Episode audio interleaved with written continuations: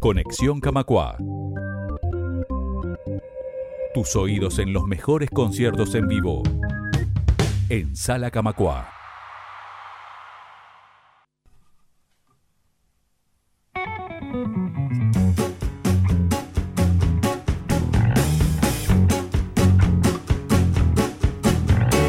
Horas sin dormir y siempre a la vuelta, la Montevideo que ya no se altera.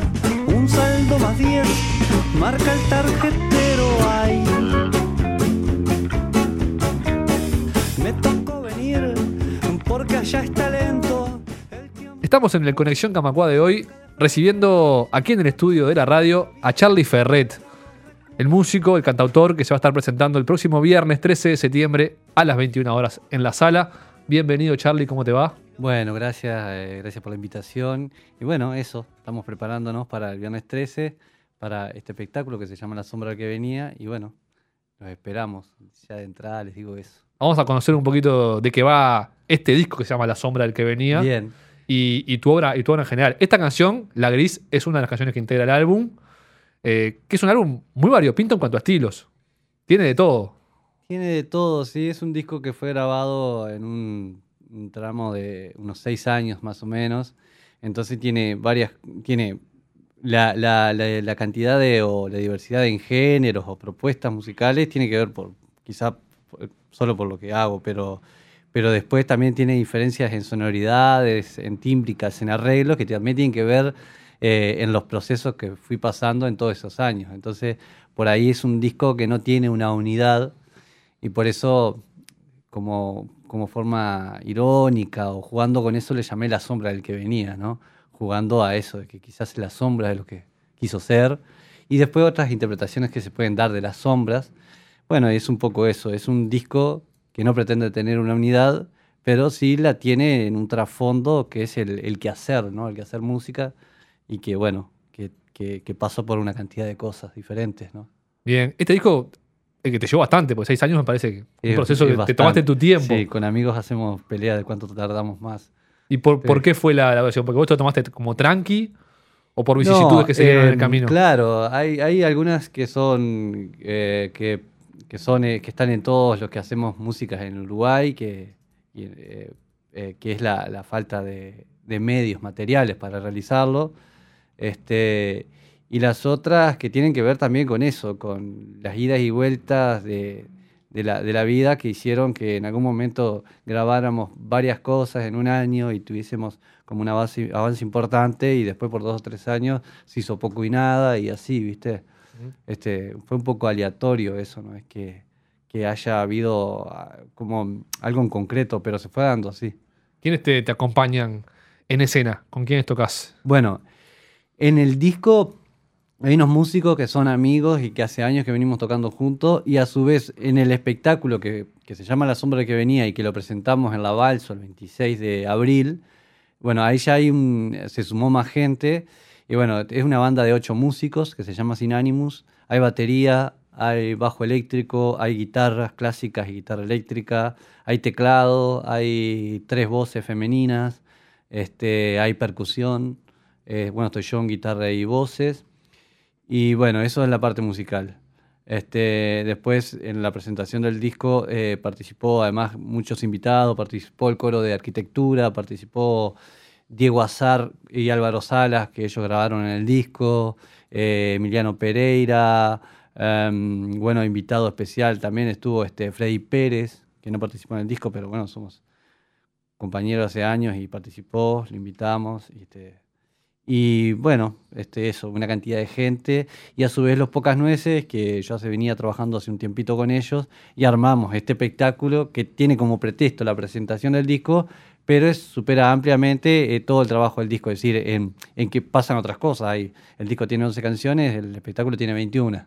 Claro. Eh, dura casi dos horas el espectáculo, tiene toda una apuesta teatral, hay humor, hay un juego ahí con el concepto de las sombras, los pocas nueces te hacen unos relatos, unas, unas historias, inventan unas cosas ahí que supuestamente sucedió con el disco, hablan un poco de mí, me sacan un poco el cuero, y así, viste, un poco eso. Y también van a estar acá este, el viernes 13 acá en la sala. Bueno, y en este viernes justamente eh, fuimos a Jun, yo soy oriundo de Jun, lo presentamos allá el espectáculo, es decir, la banda y pocas nueces. Es el mismo espectáculo, pero reducido, ¿no? No con todos los invitados. Eh, pero bueno, es eso, sí, el espectáculo está todo y lo, como hubo gente que le gustó mucho lo de la balso y pidieron que lo repitieran, bueno, fue un poco eso, a pedido de eso, lo vamos a hacer acá, en la Camacuá. Y es eso, es todo el espectáculo con los pocas nueces y la banda. Así que bueno, es eso. Hay mucha música, mucha, mucha diversidad de cosas, están los, todos los temas del disco y bueno, y cosas que van a salir en uno próximo. O sea, hay material inédito, podríamos decir. Hay material inédito, sí. Voy a, voy a tus inicios, Charlie. ¿Vos sos de Jung, de, de la ciudad o de Jung Campo, digamos?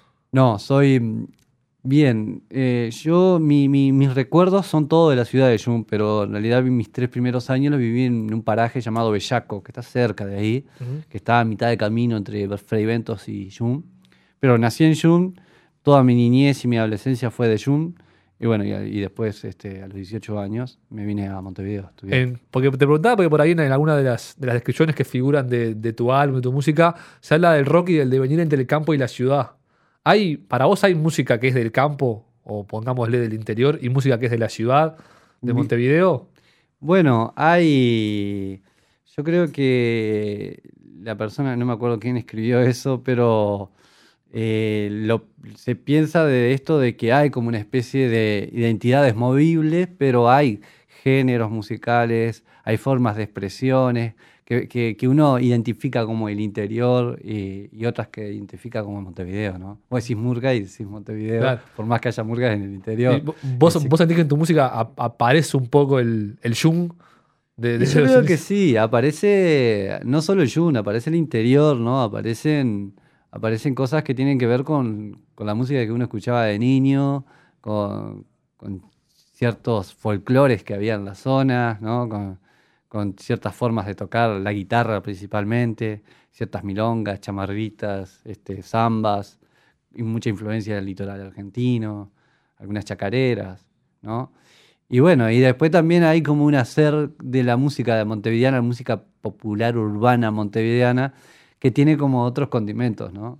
Que pasa también por quizás por, por influencias de, de- de otras cosas, como la música culta, yo qué sé, el jazz, que quizás en, en- en el interior no quiere decir que no haya, pero no influencia tanto, me parece, no sé. ¿Vos cómo te viniste? ¿Te viniste pensando en la música? Mira, bueno, sí, yo vine a estudiar, em, vine a estudiar ahí a la facultad, eh, vine a estudiar economía, pero ya, este, ya hacía un par de años que estaba tocando la guitarra y, por estas vueltas este, de la vida terminé haciendo unos talleres de música, de, de composición y eso. Y bueno, se fue dando que al final este, le, empecé a dedicar más tiempo a, componer de lo que pensaba, quizás, no sé. No sé si, si venía pensando la música, pero ya me interesaba. Claro. Sí. ¿Ha- ¿Has tocado una vez en la sala? No sé si la, la conocías o ya has estado. Sí, he tocado, yo em, soy coorganizador y partícipe de un ciclo llamado Ciclo de Generaciones. Mm. Lo hicimos varias veces en el Teatro Victoria y la última vez lo hicimos acá en Salacamacuá. Fueron ocho propuestas y de diversas cosas. Este, y ya he tocado un par de veces más, además, Bien. en la sala. Eh, tiene como una atmósfera, te lo cuento porque muchos músicos lo han dicho, una atmósfera especial en el buen sentido que se, que se Sí, genera está divina la desde la acústica y la estética. Sí, está muy bien, la sala está muy bien. Creo que la han remodelado hace mucho, ¿no? Hay, bueno, hay, hay un buen sonido. Sí, está muy bien, la sala está muy bien. La verdad que es, es un gusto tocar en esa sala. Y bueno, está, este, eso también tiene mu- muy buena iluminación. Así que bueno, estamos muy contentos de estar ahí y, y poder disfrutar ese momento. ¿Cómo, cómo viene la, la repercusión de, de la sombra del, que venía? ¿Cómo venís eh, mostrándolo más allá de la presentación en la Balso? ¿Venís, desde- pongámosle, girando con, con el disco? ¿Tenés pensado seguir Eh, tocándolo? Bien, mira, este. La, la, la- eh, bueno, no sé qué tanta repercusión. Este, cuando salió la balso, bueno, hubo una, una movida ahí de, de mucha, mucha prensa, entrevistas, esas cosas que suceden cuando sale un disco, ¿no?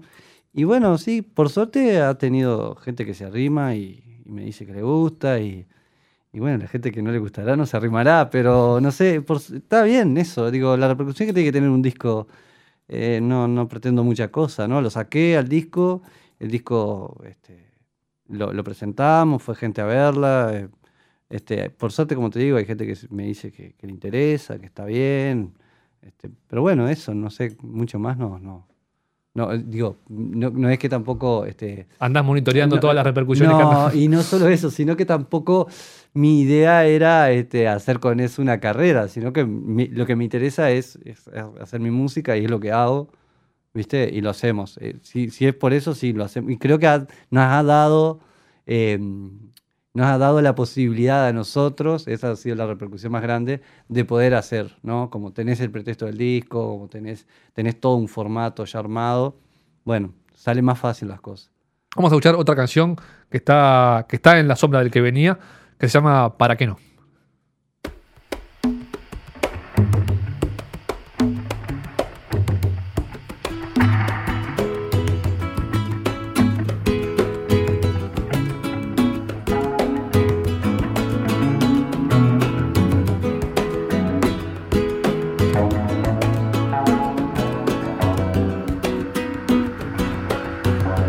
Que no te me vayas, para que no te me vayas, no, no, para que no te me vayas del living, salgo del living, salgo para que no te me vayas, para que no te me vayas, no, no,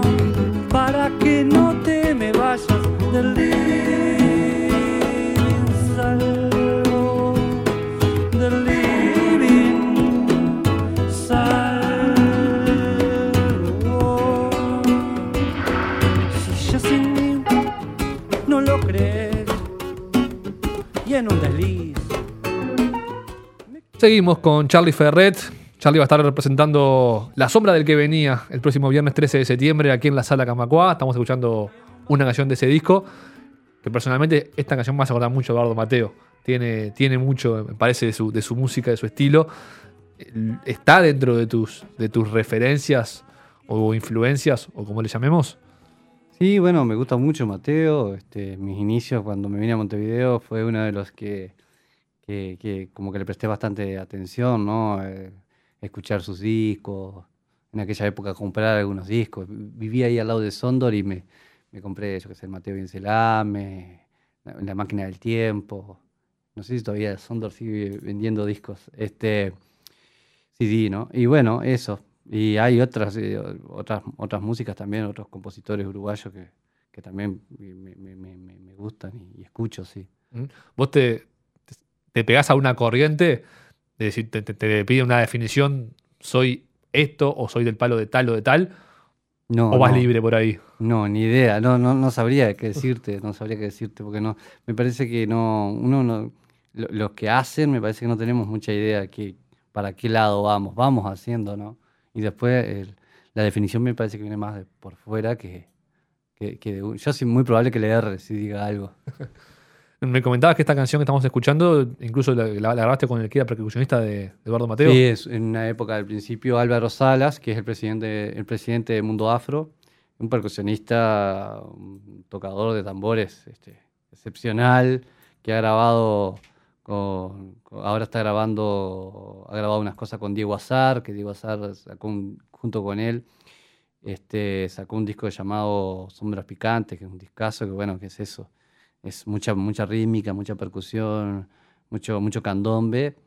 Este, bueno, es eso, es, es, este, con él nos cruzamos en esas vueltas porque con Diego, Diego, me master- Diego Azar masterizó y hizo la postproducción del disco y bueno, y él, él se, le gustó este tema y bueno, lo grabamos ahí.